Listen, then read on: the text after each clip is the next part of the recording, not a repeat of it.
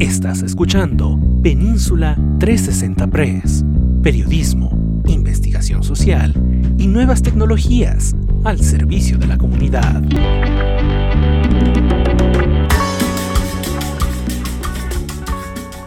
El Mictlán, el camino de los muertos de la cultura azteca. El Mictlán no era un lugar de castigo, era un lugar de destrucción, pero también de regeneración trabajo y purificación. Robert Díaz, Península 360 Press, en voz de Cristian Carlos. A ciencia cierta, se sabe que son cuatro lugares que ocupaban la cosmogonía de los antiguos aztecas. La Casa del Sol en Teotihuacán, la Casa de las Mujeres Guerreras y del Dios Maíz, Sinacalco, el Tlalocán, o paraíso del Dios del Agua, y el Mictlán, o lugar donde moran los muertos. Estos puntos corresponden a los cuatro puntos cardinales, pero a diferencia de la visión occidental, existe un centro en sus tres planos cósmicos llamado Omeyocan, donde reside la pareja creadora Omeodotl, que corresponde al plano superior.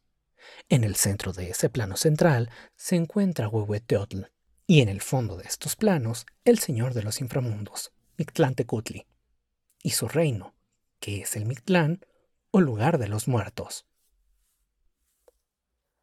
Este lugar es un lugar espacioso, sin ventanas, de donde no se sale ni se puede volver. Es el lugar de los dañados, la casa de la oscuridad, el Yoai-chan, o casa de la noche, y el Yoayi-chan, región del misterio, y el Shimuayan, donde están los descarnados. Para entrar a este sitio había que atravesar distintos pesares que generalmente se situaban hacia el norte. Sin embargo, se cree que pensaban que había, igualmente, cuatro entradas, en relación con los cuatro puntos cardinales, y también había un quinto que se encontraba al centro, Tlaxico. Pero también fue común escuchar que esta entrada principal hacia la oscuridad estaba en el punto de occidente en la cueva de Sinalcaco, o Sicalco, que como antes mencionamos, era la entrada de las mujeres guerreras, el mismo rumbo por donde se ve desaparecer todas las tardes al sol, y donde habita Totec y Huemán.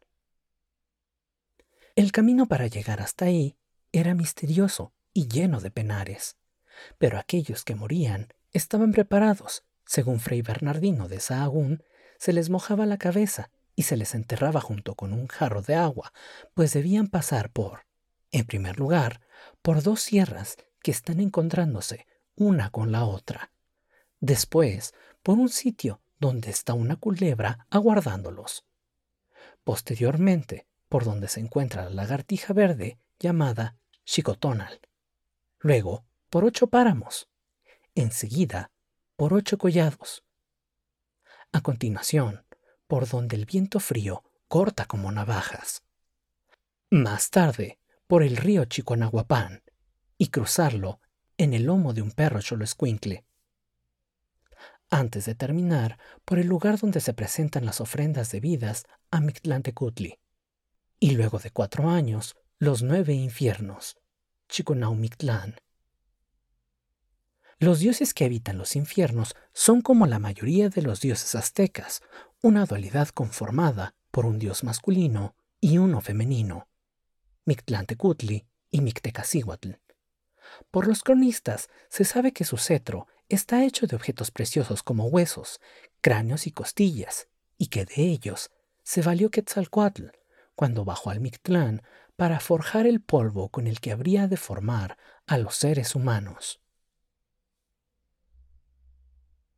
Como mensajeros tenían a los Yaotequiwa, mensajero del dios y la diosa del infierno que son los tecolotes y lechuzas, las cuales, si se presentaban en el lecho o a los alrededores de los enfermos, era una señal inequívoca de que morirían. Los mixtecas eran los agentes del inframundo, los cuales estaban encargados de evitar que aquel que pisara ese reino no pudiera salir. Además, existían seres inferiores dedicados a habitar los suburbios del inframundo que tenían diversas funciones que son mencionados y se presentaban como parejas en sus señoríos. El Ixputeque, quien tiene el pie roto. Nexosochitl, la que arroja flores. Nextepúa, quien ciega con ceniza. Micapletacalli, que es una caja del muerto. Tezontemoc, que es aquel que cae de cabeza. Chalmecasíhuatl, o la sacrificadora. Y Alconahuacatl, el de la región torcida. Al Mictlán iban a parar todos aquellos que murieran de enfermedad, fueran príncipes, señores o más iguales, aquellos que no morían en la guerra, tampoco los que morían por medio de los sacrificios para los dioses, menos aún aquellas mujeres guerreras que morían al dar a luz, consideradas casi diosas.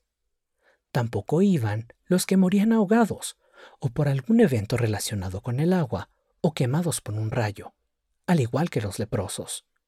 No iban a dar ahí los que hubieran muerto por el fuego.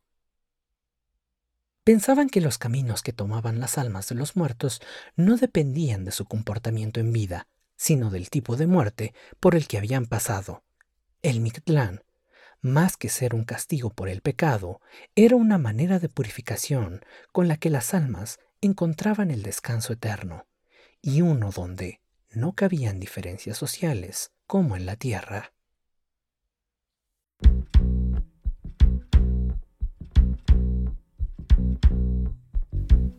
Desde Redwood City, Península 360 Press periodismo, investigación social y nuevas tecnologías al servicio de la comunidad.